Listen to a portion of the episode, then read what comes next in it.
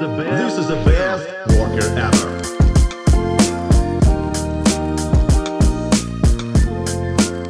Привет, это подкаст «Работник месяца» в студии Лиза, а спонсор этого выпуска – Бенфин Финанс. Вы можете оформить полисы ОСАГО и КАСКО, не выходя из дома. Все можно сделать онлайн. Бенфин Финанс на рынке страхования уже более 10 лет. За это время специалисты изучили предложения всех страховых компаний. Именно эти знания и опыт позволили создать абсолютно новый и уникальный формат покупки полиса.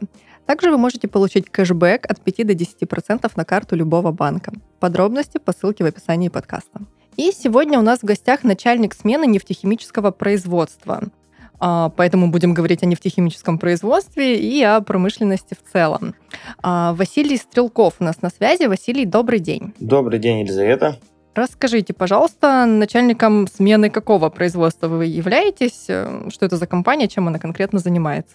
А, ну, я работаю в компании Сибур, э, конкретно на пермском предприятии, соответственно, в городе Пермь являюсь начальником смены производства по выпуску этилена и пропилена. Ну, как нетрудно догадаться из, названия, соответственно, эти продукты мы выпускаем. Основные наши, наша продукция – это мономеры, этилен и пропилен, которые мы производим для дальнейшей переработки внутри нашего предприятия. Так, а можно вот подробнее для широкой аудитории, что такое этилен и пропилен? Вы так э, свободно оперируете этими терминами, но я думаю, что большинство слушателей сейчас вообще ничего не поняли. Я думаю, что большинство на самом деле поняли, просто никто не задумывался, насколько близко он взаимодействует с этими продуктами. Если говорим про этилен, наверняка все слышали про полиэтиленовые пакеты. Э, соответственно, это полимер, который делается из мономеров, э, которые выпускает мое производство. Да? То есть это основной такой продукт, с которым, наверное, все сталкиваются ежедневно и, наверное, даже ежечасно, поскольку подобные пакеты мы используем ну, сейчас, наверное, повседневно и каждый день при походе там, в магазин, допустим. Если говорим про пропилен, в принципе, тоже это мономер, который схож с названием своего полимера, полипропилен. Он в большинстве своих случаев используется как э, тара для продукции. Очень много всяких контейнеров, коробочки, в которых в основном в офисах обедают. В большинстве случаев именно из полипропилена делаются эти контейнеры для еды. Но это я привожу пример, который такой... Бытовые. Да, в, в обиходе, который все постоянно используют. А в целом эта продукция, конечно же, не только для данного направления используется. Есть и полиэтиленовые трубы, и различные другие материалы. Сейчас э, так быстро не удалось мне привести пример, кроме труб, но я думаю, что если посмотреть в интернете, можно более подробно погрузиться в каждый из этих продуктов, и там достаточно широкая линейка, которая производится из э, конкретно этих материалов. Ну, это пластики, я правильно понимаю? Да, естественно, все это относится к пластикам, к полимерам, то есть это такие синонимы, которыми мы оперируем э, в своей деятельности, да. Но поскольку я взаимодействую там, в основном с мономерами, поэтому мы как бы больше работаем на самом деле с газом, чтобы понимать, там, с чем связана моя работа. Это в основном работа с газовой продукцией, которая далее так или иначе перерабатывается в конечный продукт, который мы все с вами используем. То есть вот выше обозначенные контейнеры для еды и пакеты, они делаются из газа? Да, как бы это странно ни звучало, но на самом деле все в большинстве своем делается из газа. А какой это газ? Ну, соответственно, этилен, как я обозначил, и пропилен. То есть это газовые продукты. Ага. А дальнейшие уже, так скажем, товары потребления, они являются, ну, твердыми, да, назовем их так. Угу. Так, немножко прояснили. А, а как вы вообще попали в эту отрасль, такую специфическую? Ну, для меня, на самом деле, она всегда была, назовем это так, мечтой. Я э, с восьмого класса решил поступить на направление нефтепереработки и нефтехимии. Соответственно, после успешной там, сдачи ЕГЭ в 11 классе э, поступил в университет, успешно его закончил. Даже до сих пор продолжаю в нем учиться в аспирантуре. Ну и, соответственно, работаю по специальности, то есть по прямой своей профессии, по которым, так скажем, есть образование, есть диплом. Ну вот как-то так, если вкратце. Угу. А до этого вы нигде не работали на каких-то профильных производствах или на каких-то таких должностях? Ну, у меня был один опыт небольшой, э, совсем прям небольшой. Это месячное, так скажем, трудоустройство на тоже соседнее предприятие в Перми, э, компании «Лукойл». Э, там было трудоустройство в формате практики, то есть на третьем курсе нас как студентов всех устраивали на рабочее место. Соответственно, мы э, работали, и делали потом отчет по практике и формировали, так скажем, зачетную единицу по процессу обучения в университете. Ну а если говорить уже про серьезные, так скажем, карьерные маршруты и, э, так скажем, постоянное место работы, то ну, компания Сибур как бы это первая компания и, наверное, единственная крупная компания, в которой я работаю там, в данной отрасли. Продолжительный период времени, естественно. Вот вы сказали, что эта отрасль всегда была мечтой. А, ну, возможно, ну вот лично мне как-то немного сложно это представить. Она такая, ну, условно, не романтичная для того, чтобы быть мечтой. Как так вышло, что вы вот прямо изначально знали и хотели именно в нее попасть? Что к этому предрасполагало? Ну, мне очень нравилась химия. Я прям не знаю даже, на какое-то необоснованное, немотивированное желание изучать химию было у меня. То есть я ее начал так очень интересоваться данной наукой еще, наверное, в шестом классе, когда она в школе, так скажем, не преподавалась. И прям меня захватило, я очень изучал, любил органику. Ну, есть химия, она делится на органическую и неорганическую. Соответственно, органика, органическая химия меня очень увлекла. Ну и, в принципе, вот как- как-то так, назовем лежала душа к предмету. Ну и преподаватели, наверное, в школе, соответственно, были такие, да, далее уже потом, что эту мое, мое рвение к этому предмету они не прервали, а только усилили. Вот сейчас вы на позиции начальника смены производства. Это достаточно позиция ответственная, а, широкие у вас обязанности, функционал. Достаточно ответственная или нет, тут, наверное, уже судить вам. Я, наверное, расскажу тогда вкратце, что, что я делаю а, в свое рабочее время. То есть начинается у нас э, рабочий день с приема смены, да, по 12 часов мы работаем. В подчинении у меня работает 26 сотрудников в настоящий момент. Это то есть мы охватываем целое производство на одну смену. Каждый сотрудник там, имеет свой э, круг обязанностей, да, круг процессов, которые он обслуживает. Соответственно, начальник смены занимается тем, что управляет в целом, координирует работу между различными объектами внутри одного производства, да. Помимо этого, а, координация между соседними производствами происходит, потому что дальнейшими переделами занимаются у меня коллеги, а не я. Тоже начальники смен, но соседних производств. Ну и, соответственно, основные два функционала, на самом деле, это выпуск продукции, да, верхнеуровневый контроль технологического режима и развитие взаимодействия с людьми, с которыми я работаю, то есть со своими коллегами, со своей командой, с подчиненными. Угу. А вот вы сказали, что координируете, но все-таки до конца не очень понятно, как вы это делаете. Можете какой-то приблизительный алгоритм озвучить? Из чего состоит ваша работа? На самом деле такого прям четкого алгоритма нет. Могу там на примере какой-то м, простой э, задачи угу. привести, чтобы было так понятно. Условно подходит, э, приходит сверху там указание, что коллеги сегодня требуется выпустить больше вот этого и меньше вот этого. Соответственно, мы начинаем думать, за счет чего это делать, да, какими рычагами, потому что они, он всегда не один на самом деле, ну, условно, мы там изменяем температурные режимы на печах пиролиза, подгружаемся тем или иным продуктом, допустим, если нам требуется много этилена, мы подгружаем этан, там, поднимаем температуры на печах пиролиза и, соответственно, там, перестраиваем работу на последующих объектах по изменению технологического режима. Если честно, такой вопрос очень сложно э, передать без картинки, да, и объяснить, как он на самом деле происходит, потому что, э, ну, это не одна, э, так скажем, не одно действие, которое надо сделать, условно нажать кнопочку один и все поменялось. Поэтому тут очень сложно объяснить, если только через наводящие вопросы смогу, наверное, более подробно и более понятно донести информацию. Ну, давайте подробнее тогда, например, про людей, которые это все осуществляют. А, вы сказали, у вас 26 человек в подчинении. Какие это люди, в смысле, какое у них образование, какого они возраста в среднем, чтобы понимать в целом, какая команда работает вот на таком производстве, есть ли у нее какой-то общий портрет? А, ну, если говорить про средний возраст, у меня, конечно, такой цифры нет, я ее могу посчитать, но я думаю, что где-то в районе 38 лет я знаю цифру в целом по предприятию, по Пермскому – она, по-моему, на этом уровне держится до сих пор. Вот 38 лет – это средний возраст сотрудников компании. Могу там ошибаться на э, плюс-минус 2 года, но думаю, что такая цифра будет верная. Помимо всего прочего, то есть у нас 7 э, объектов в производство входит, да, в производство этилена и пропилена 7 установок различных объектов, да, на котором каждый свой процесс обслуживается. Соответственно, на каждом объекте минимум по два человека работает и имеет свою, так скажем, рабочую профессию, каждый сотрудник, да. Соответственно, взаимодействие строится на обучении, то есть у нас люди имеют большое количество допусков или допусков, да, как правильно. И то есть мы следим за тем, чтобы люди были обучены и имели допуск на каждую профессию, на свою, на каждую специальность, необходимую для обслуживания того или иного объекта.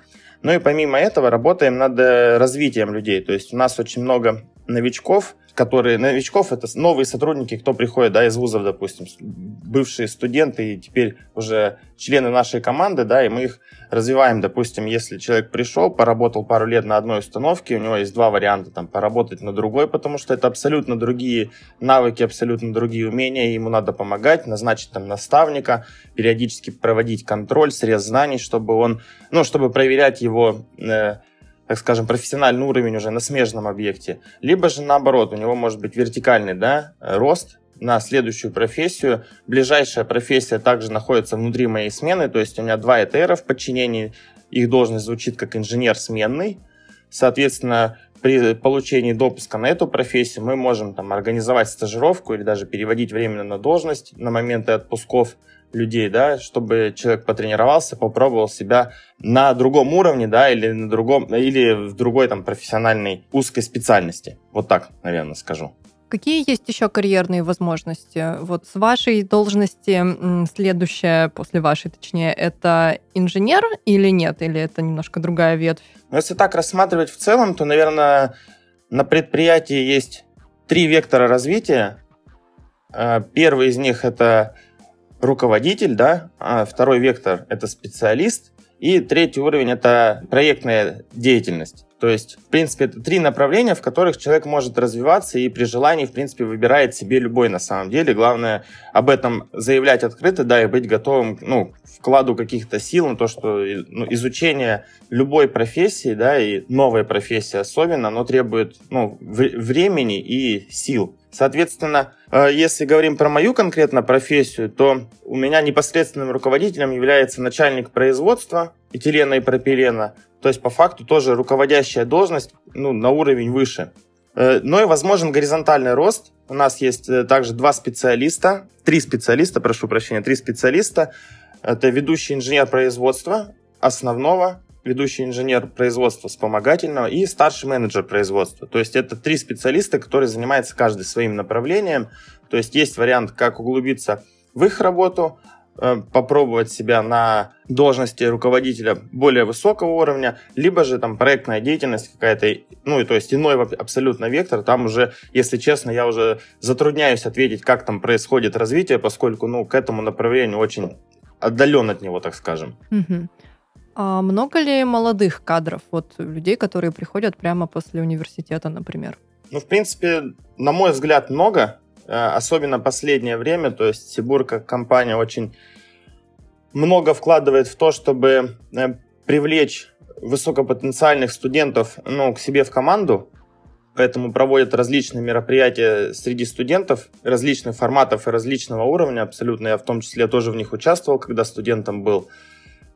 И ну, в настоящий момент тут могу по смене сказать, у меня 4 человека, а, можно сказать, после университета устроились, да, и там уже там 1-2 года работают на предприятии.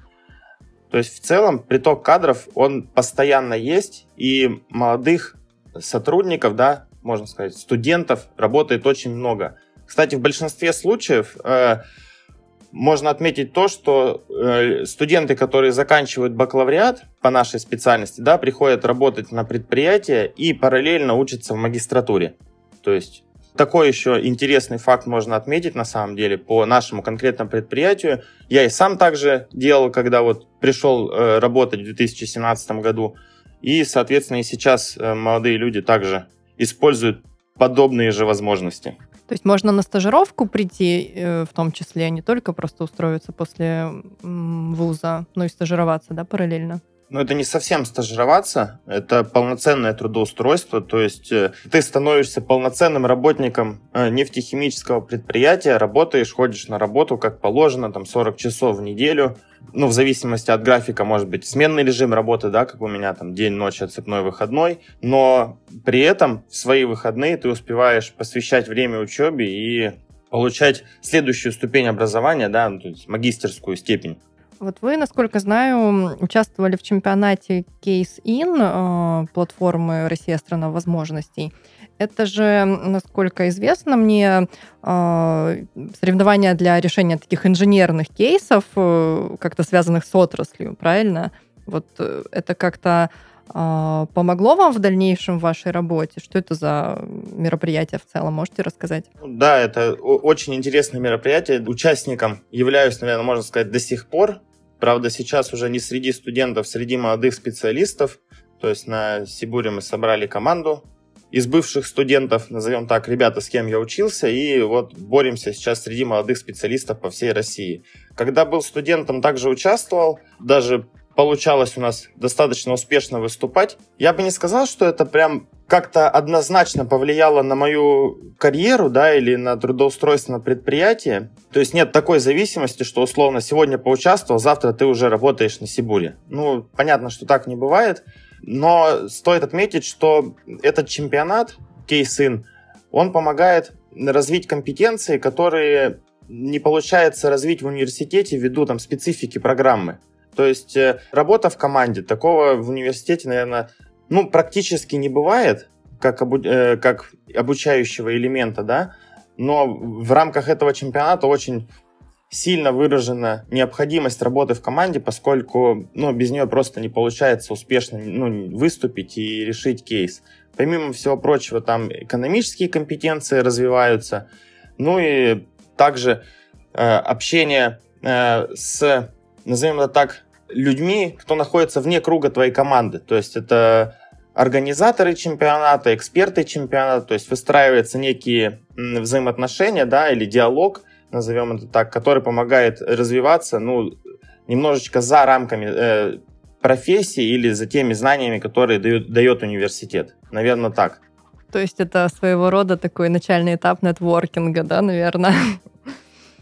Какой результат вашего участия? Вот вы несколько лет уже в этом. Были ли вы финалистом или как там это учитывается? Ну, получается, среди студентов чемпионат проходит в два этапа. Во всяком случае, в Лиге нефтехимия, потому что э, студенты, они борются по направлениям, то есть в зависимости от того, кто какую специальность осваивает. Естественно, я тоже в нефтехимии боролся, и у нас было три года участия, три года мы попадали в финал. Это второй уровень, да, можно сказать, и завершающий, когда все команды победительницы из различных регионов съезжаются в Москве и, соответственно, делают защиту своего кейса, уже э, сражаясь друг с другом среди, среди чемпионов, так скажем, вузов. Первый год участия, по-моему, был 2018. Мы, как уже сказал, вышли в финал. В финале удалось э, достичь нам лишь э, третьего места, то есть мы взяли бронзу на России, провели анализ, э, чего нам не хватило, э, подумали, какие моменты стоит изменить в своем выступлении, в своем, ну, в целом в решении, к подходу к решению. И в 2019 году той же командой мы опять успешно прошли отборочный этап и взяли золото в Москве, то есть на финале. Вот вы сказали, что участие в кейс-чемпионате — это ну, это опыт, понятно, но по сути нет такого, что ты поучаствовал, даже как-то был замечен, и вот сразу трудоустроился очень удачно. А, вот так это не работает. А как же тогда устроиться в хорошую крупную профильную компанию? Ну, вот в частности, на вашем примере, если разобрать, как вы устроились в Сибур. Как я устраивался, на самом деле, тут достаточно просто. Момент трудоустройства выглядел, то есть на выпускных курсах на четвертом году обучения, то есть э, выпускной курс бакалавриата, студенты, так скажем, все равно уже имеют свой какой-то рейтинг э, и по учебе, и по внеучебной деятельности. И мне позвонила сотрудница Сибура с предложением Василий, вот мы вас там заметили, можно так сказать, приходите к нам на собеседование, попробуйте трудоустроиться, заинтересованы вы в этом или нет. Ну, естественно, я понимал, что зачем вообще я учился 4 года, если потом не заинтересован в трудоустройстве на предприятие э, по специальности, да. Соответственно, пришел на собеседование, как пригласили, э, прошел его успешно и далее уже трудоустроился на работу. На мой взгляд, э, любая серьезная да, компания, она все равно проводит этап собеседования, мне кажется, не будет приниматься решение там, э, по итогам чемпионата, да, но по итогам чемпионата, кстати, именно если мы берем Сибур и Кейсын, то там организовывается именно стажировка. А уже на стажировках, я так понимаю, смотрится еще какие-то параметры сотрудников. Я, к сожалению, уже не участвовал в стажировке после победы на кейсах, потому что уже в тот момент был трудоустроен. То есть вот так вот у меня получилось, немножко интересно. Но при этом, при всем, я думаю, что прямой зависимости нет, но в любом случае участие в чемпионате — это определенный шаг Э, в сторону того, чтобы ты понимал, чем занимается компания, а компания смотрела, кто вообще интересуется, да, какого уровня студенты, и делала уже отбор. Потому что отбор сейчас, ну, на мой взгляд, достаточно серьезный проходят сотрудники, которые устраиваются к нам в компанию работать. Я думаю, что это прям очень непросто сейчас сделать, во всяком случае. Мне так кажется. Наверное, еще высокий конкурс из-за того, что промышленность — это сфера с достаточно высокими зарплатами, особенно если говорим о направлениях, где фигурирует нефть как-то. И на нефтехимическом производстве, вот, например, заработная плата какого порядка у разных специалистов? Если можете вы это озвучивать.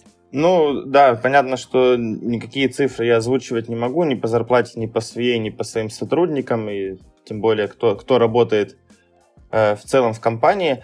Да, даже порядок, наверное, озвучивать не буду, но есть такой интересный факт. Э, в любом случае, человек, когда трудоустраивается на предприятие, да, на любое, на работу приходит, неважно на какую, у него есть какой-то ожидаемый уровень заработной платы.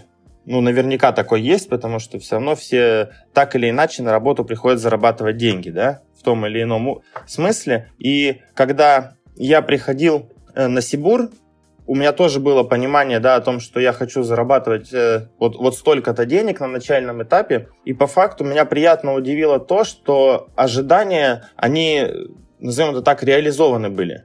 То есть я оценивал себя как э, профессионального специалиста ну, на ноль, потому что я еще, можно сказать, что нигде не работал, да. То есть за, за моей спиной было только 4 года университета, по факту никакого опыта работы.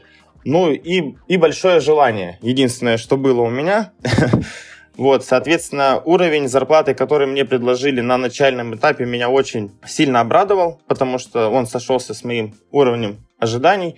Соответственно, вот так могу, наверное, ответить на этот вопрос, что ну, зарплата, она как бы на, на том уровне была, на котором я хотел э, видеть ее. Угу. Ну, для тех, кто задается вопросом таким же, как тот, который задала вам я, звучит многообещающе.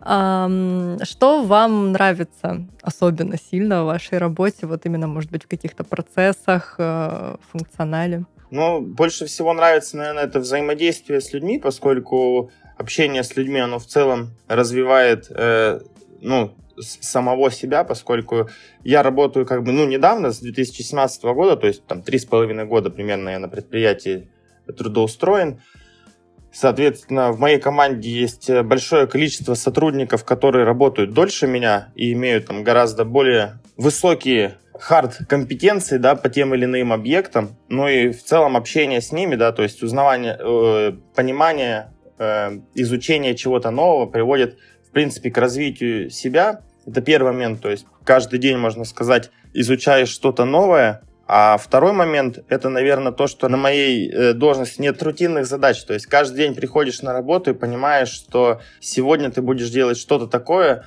что либо не делал никогда, либо делал очень давно. Поскольку мы живем там в быстро очень изменяющемся мире, и у нас нет такого, что мы приходим на работу, условно, отсидели свои 12 часов, и через 12 часов уехали домой со спокойной душой.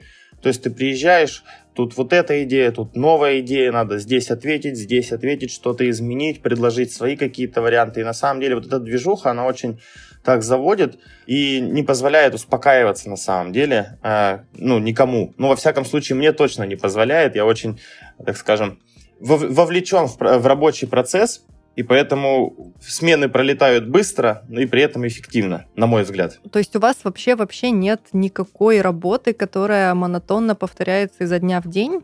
Ну, на моей должности практически нету. Единственное, вот, там, ночью, когда я там в 2 часа ночи э, мы закрываем сутки, я формирую отчет по выпуску продукции. И то он формируется автоматически, а я там основные моменты выделяю и заношу на доску эффективности. Это занимает там порядка получаса, но это не так на самом деле неинтересно, как кажется, потому что это результат по факту работы производства за сутки, да, то есть мы как промышленная компания, мы, мы что-то должны производить, и, соответственно, всегда есть интерес, а мы все-таки произвели столько, сколько должны были или нет. Поэтому это такой тоже момент. Это не рутинная задача, но она действительно повторяющаяся. Ежедневно назовем это так.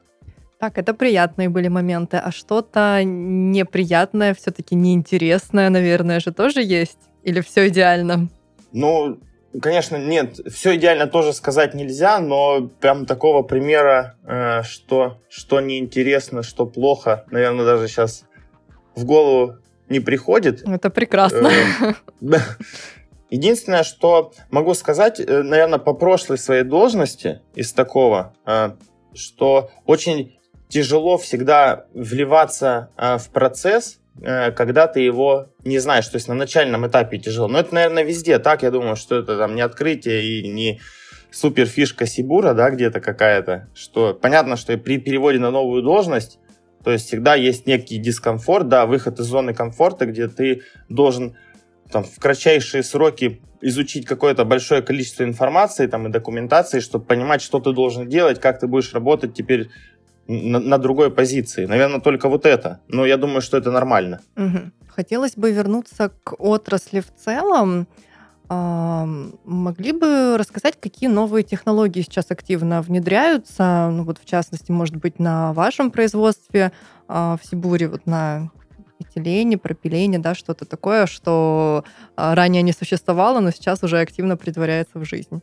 Ну, наверное, можно отметить э, повсеместную э, в целом на производстве внедрение цифровых инструментов. То есть у нас много цифровых инструментов, которые нам помогают решать те или иные задачи. И вот из последнего буквально у нас активно внедряется такой инструмент, как панели Cons. Объясню, что это такое. К названию можно вообще, э, ну, так скажем, не прислушиваться, поскольку из него абсолютно непонятна суть инструмента. В целом это монитор, на который выведены спидометры, прям реально как в машине со стрелочкой, с циферками. Вот, спидометр как-то условно поделен на красную, зеленую там, и оранжевую зону.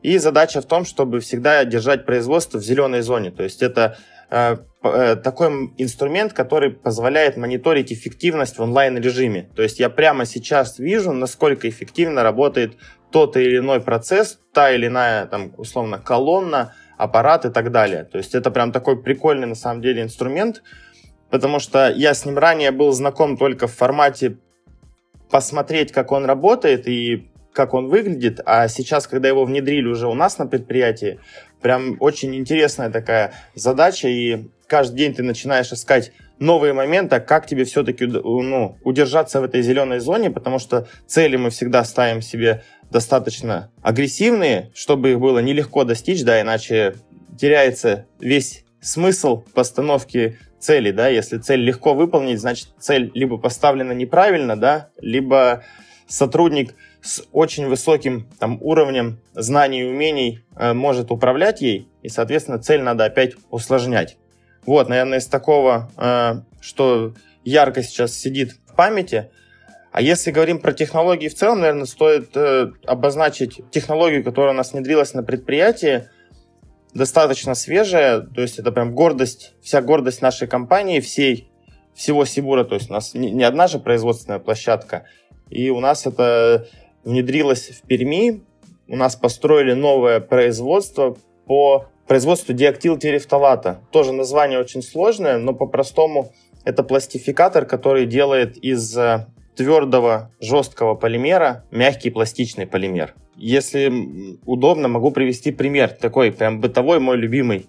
Наверняка у каждого, ну практически у каждого дома есть пластиковые окна. Все мы их прекрасно себе представляем, да? То есть белая оконная рама, э, в которую вставлены там стеклопакеты. Соответственно, полимер, поливинилхлорид, да, который используется при производстве э, оконных стекол, такой же полимер используется и при производстве линолеума но, наверное, каждый из нас может сейчас быстро в голове представить, что как вот окно, оно же такое твердое, вроде прям плотная, и линолеум такой гибкий, весь мягкий, да, можно как сказать, как ковер, легко его измять, сломать. Э, вот, и на самом деле это зависит от того, насколько много пластификатора в полимер добавлено. То есть как раз вот этот диактилтерефталат, который я сказал, ДОТФ, его добавляют, и получается из полимера ПВХ вот эта пластичная масса в виде линолеума.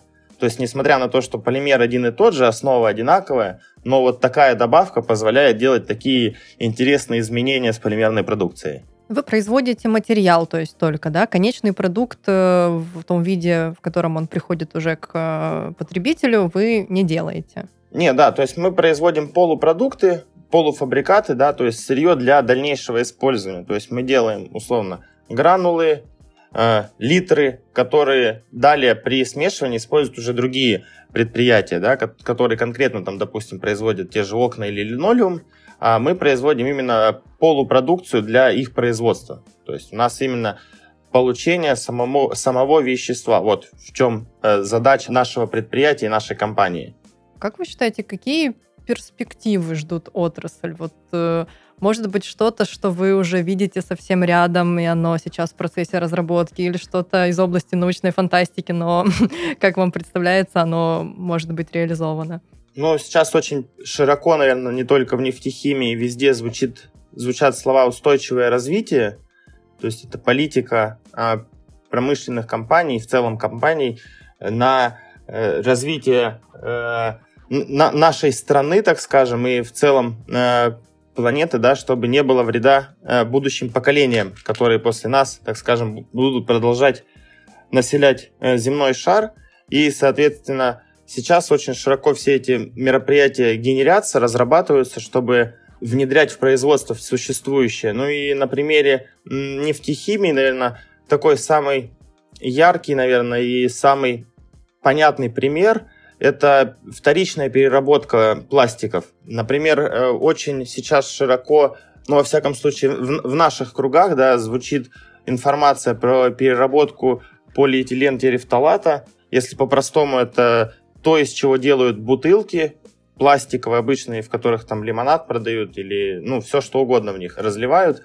То есть, соответственно, бутылка обычно опорожнилась, ее в мусорный пакет, да, и на свалку увезли, и она там лежит очень долго. И сейчас Сибур очень широко разрабатывает технологии по внедрению в процесс переработки такого э, сырья. И на самом деле такие уже есть уже успешные, назовем это так, проекты, которые реализованы. То есть, э, по-моему, на Тверском заводе э, в Сибуре уже, уже производится вторичный полиэтилен терефталат, насколько мне известно. То есть уже реально есть примеры. Ну, вообще это перспектива такая реализуемая, чтобы вообще все, чем мы пользуемся искусственного происхождения, а, могло создаваться из вторичного сырья. Или же все равно должны быть какие-то вещества, продукты, которые а, из исходных природных источников взяты обязательно? Ну, на данном этапе, наверное, конечно, это сейчас природные источники, как вы их назвали, да, это понятно, что нефтяное углеводородное сырье, да, э, то есть это либо попутный нефтяной газ, либо природный газ, который используется у нас э, в качестве сырья. Понятно, что без него сейчас никак, потому что банально столько не производят даже сейчас все заводы, сколько хотят потреблять э, наши клиенты, сколько очень большой запрос на пластики в целом в мире сейчас, и их, наверное, даже столько нет вторичного сырья, чтобы произвести, так скажем, и уравнять весы э, спроса и предложения. Но в каком-то, наверное, будущем, я думаю, что это вполне реально. Сложно оценивать на самом деле это, поскольку, ну, условно, там 50 лет назад никто даже не представлял, что наш мир сейчас будет весь по факту содержать как тот или иной полимер, да, а сегодня мы уже, наверное, не представляем жизнь э, без, без тех или иных вещей, там даже тот же смартфон, чехол от смартфона также использует и содержит в себе некие полимерные или нефтехимические составляющие, да, пусть и в небольшом количестве, но все-таки. И поэтому сейчас я думаю, что сложно говорить о том, что будет в будущем, потому что будущее настолько оно туманно, но я думаю, что все реально. Да, я сейчас оглянулась вокруг себя в студии, и вокруг меня все пластиковое, либо содержит какие-то пластиковые элементы. Ну, наверное, да, это в целом не очень экологично, но будем надеяться, что в перспективе все это придет к какому-то хорошему исходу, не очень вредному для людей и для планеты. А что насчет экологии? Наверное, нефтехимическое производство по определению не особо экологично. Что вы делаете, чтобы снизить негативное воздействие на окружающую среду? На самом деле про неэкологичность э, нефтехимического производства это такое мнение, витающее в облаках, э, на мой взгляд, оно в большинстве случаев ничем не обосновано, кроме того, что э, в предыдущие, так скажем, периоды существования нашего государства, да, я имею в виду там отдаленный СССР, когда мы никто не думал об экологии, все думали только о тоннах, э, как выпустить без мысли о том, что будет далее, там, как, как мы повлияем на природу и на будущее наших поколений. На самом деле сейчас, не побоюсь этого слова, Сибур, наверное, является одним, одной из ведущих компаний, э, которая много делает различных вещей для того, чтобы сохранить экологию и ведет свой бизнес так, чтобы с минимальным воздействием, э, экологическим я имею в виду воздействием, да, получать большое количество продуктов. У меня на самом деле очень много примеров э, по этому поводу. Самый такой, наверное, простой и, назовем его так, непонятный, это мы работаем по международному экологическому стандарту. Э, на, наше предприятие, наша компания он называется ISO 14001. Это стандарт экологического менеджмента, да, которым предприятие так или иначе э, обязано подчиняться, чтобы подтвердить работу свою согласно этому стандарту. За счет чего, то есть оно снижает выбросы и э, сбросы и тем самым минимизирует воздействие на экологию. А если мы говорим про в целом, как же влияет нефтехимия на экологию э, вообще своим присутствием, то Тут вопрос, наверное, или точнее не вопрос, а ответ однозначен.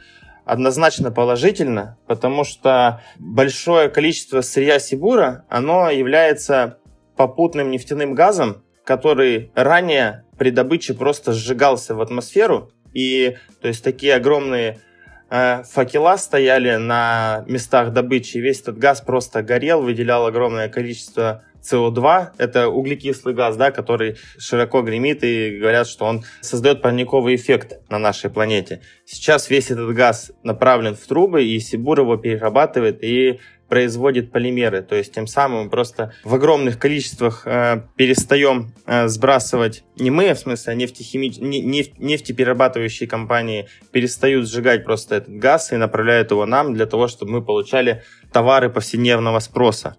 Помимо всего этого, у нас на предприятии организован раздельный сбор мусора, что так тоже современно достаточно, на мой взгляд, и, соответственно, этот мусор различными способами перерабатывается. Ну и как уже, да, ранее я затрагивал про вторичную переработку э, различных отходов, да, я говорил про то, что есть сибуровские предприятия, которые перерабатывают бутылки, тем самым снижая э, выход отходов с предприятий. Ну и, конечно, наверное, еще вот самое, что гордость, это за пермское предприятие Сибура. У нас самые современные очистные сооружения стоят, которые очищают воду, потребляемую или используемую на предприятии тем или иным способом.